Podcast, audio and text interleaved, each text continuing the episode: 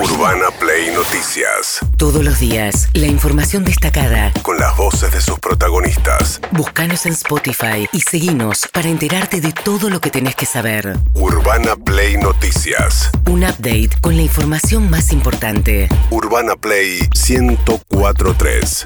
Una nueva experiencia.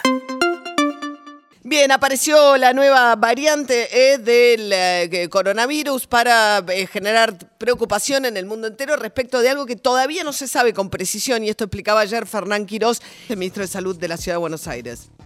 El gran tema es la inmunidad. Al día de hoy realmente no hay ningún elemento para afirmar nada. Lo que sabemos biológicamente es que tiene más mutaciones que las cepas anteriores, es decir, tiene apila un conjunto de mutaciones de diferentes cepas en la misma cepa eh, pero hay ningún elemento, ningún estudio que haya estudiado con los sueros de los convalecientes anteriores qué le pasa a la inmunidad con el virus. Eso va a ocurrir en los próximos 7 a 14 días, vamos a tener los primeros elementos para saber si los sueros, porque hay muchos laboratorios que tienen sueros guardados, y podrán testear esos sueros contra esta cepa. Pero hoy todavía no tenemos eh, ninguna confirmación si tiene un poco más de resistencia o no.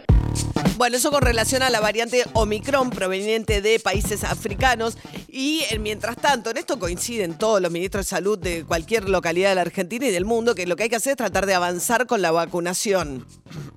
Si nosotros logramos sostener siempre eh, arriba del 85% de la población con protección inmune, eh, decididamente eh, cualquier variante de las que está o que vengan que sean solamente más contagiosas, digamos, que no esquiven la inmunidad, eh, el grado de daño que van a generar las próximas olas será cada vez menor y irá pausadamente yendo hacia una transición a una endemia. Eso siempre y cuando, como te decía, que no aparezca una variante que, que escape la inmunidad.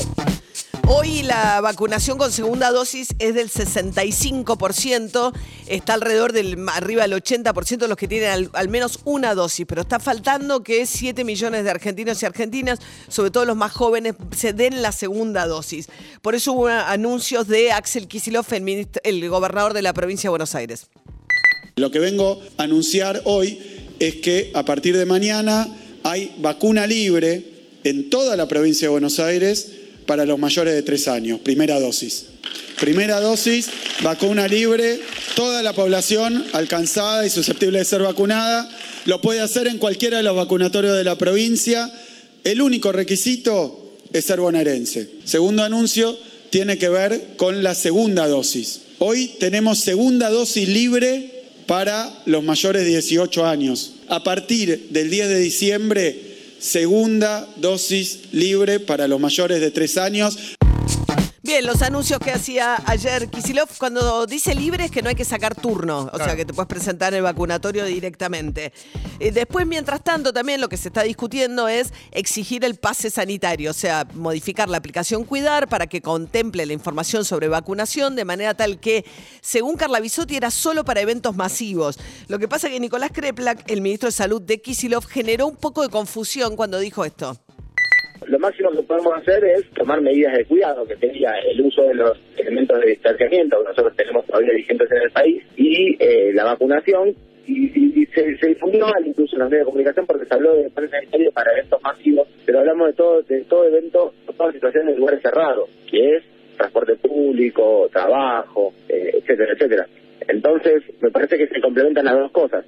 Tenemos un 80% de la población vacunada, muy pocos países del mundo tienen ese porcentaje, aunque 65% con las dos dosis, hay una, hay una caída, hay gente que no se va a dar la segunda dosis, así que por eso el pase sanitario.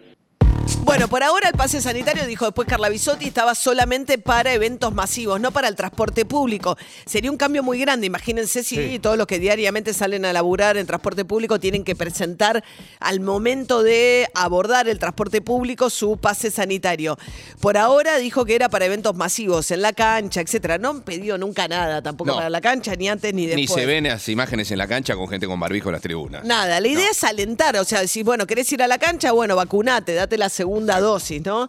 Eh, veremos cómo lo implementan. Están en esa discusión todavía, pero algo por ahí va a venir. Mientras tanto, también hablando de confusión, ayer hubo una gran discusión acerca de un crucero, gran parte de pasajeros alemanes provenientes de Europa, con una escala de dos horas en Cabo Verde, ubicado en el continente africano, un caso positivo arriba del, eh, del crucero y Sanidad, al llegar al puerto de Buenos Aires, les permite, después de hacerle test de PCR a todos los pasajeros, salvo al que había dado positivo y sus contactos estrechos, bajar. La cuestión es si eso no violó la normativa que establece que aquellos que vienen de países africanos deben hacer por lo menos cuarentena. Claudia Madi es directora de Fiscalización, Habilitación y Sanidad de Fronteras. Tengo casi la certeza de que no pudo haber existido porque, a ver, por lo menos conmigo nadie discutió eh, dónde queda Cabo Verde y que si Cabo Verde queda en África. Eh, nosotros tenemos claro que Cabo Verde queda en África. Nuestro proceso decisional, sobre todo, ha sido vinculado a tener un caso positivo a bordo. Sobre el resto, hemos reforzado nuestras medidas respecto al, al continente africano. No lo desconocemos lo que sucede en el continente africano, pero en todo momento hemos considerado las medidas en función de la evaluación del riesgo y nadie discutió dónde quedaba eh, Cabo Verde. Bien, porque habían dicho que fue que lo dejaron pasar al crucero debido a que eh, creyeron que Cabo Verde quedaba en Asia y no en África. Eh, después habló también Carla Bisotti, la ministra de Salud. Un pasajero en un crucero que había testeado positivo, había iniciado síntomas el 17 con dos test de antígenos negativos, desde el momento estaba aislado, el 22 de noviembre se le hace una PCR y da positiva. Lo que sucedió, por supuesto, es en el contexto de tener el antecedente de la escala y del, que tocó el punto de Cabo Verde. Es una isla que eh, tiene una situación epidemiológica que dista mucho de la situación de, de los países de Sudáfrica. Fue pedirles a los pasajeros que no desciendan y poder hacer ese testeo que estaba preparado y estaba dispuesto en conjunto con la ciudad de Buenos Aires, con quien también se hizo esa evaluación. Urbana Play Noticias. Seguinos. En Spotify. Eh, un juicio realmente de mucha relevancia. Eh, finalmente, hoy se inicia el juicio contra eh, el, Juan D'Artés, el actor denunciado por Telma Fardín hace unos años. Denunció que hace en el 2009, cuando termina la gira de Patito Feo, en Nicaragua ella es violada a los 16 años por D'Artés, que tenía 46 años. Esa denuncia casi no prosperó porque D'Artés se escapa a Brasil y sin embargo pasó algo muy este, relevante que es que tres poderes judiciales, Nicaragua, Brasil y Argentina, se pusieran de acuerdo para que hoy pudiera arrancar el juicio. Va a estar presente Telma Fardín desde, en realidad, desde la Argentina. El juez es un juez brasileño. Es muy seria la calificación. Brasil es muy serio con los delitos sexuales y podría ir a la cárcel D'Artés si finalmente es condenado. Va a declarar también otras dos actrices que denunciaron haber sido víctimas de abusos por parte de D'Artés, Calu Riviero y Anita Co. ¿Qué decía Telma Fardín?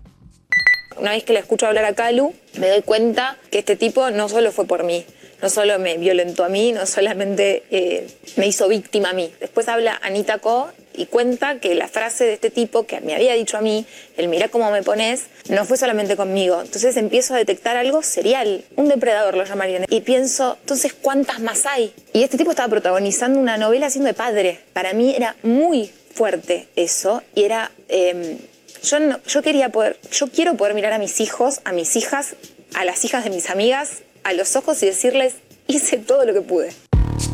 Bueno, eh, veremos cómo termina este juicio. Como no hay un tratado de extradición entre Brasil y Nicaragua, que era una de las razones por las cuales se especuló que D'Artés eligió, él tiene familia en, en- en Brasil, que creo que tiene un hermano, se fue a Él vivir ahí. nació allá. Él nació allá. Entonces, más allá de los vínculos personales, también no había extradición entre Nicaragua y Brasil, pero echaron mano de un convenio de cooperación para que el juicio se pueda hacer igual y que D'Artés sea juzgado en en Brasil.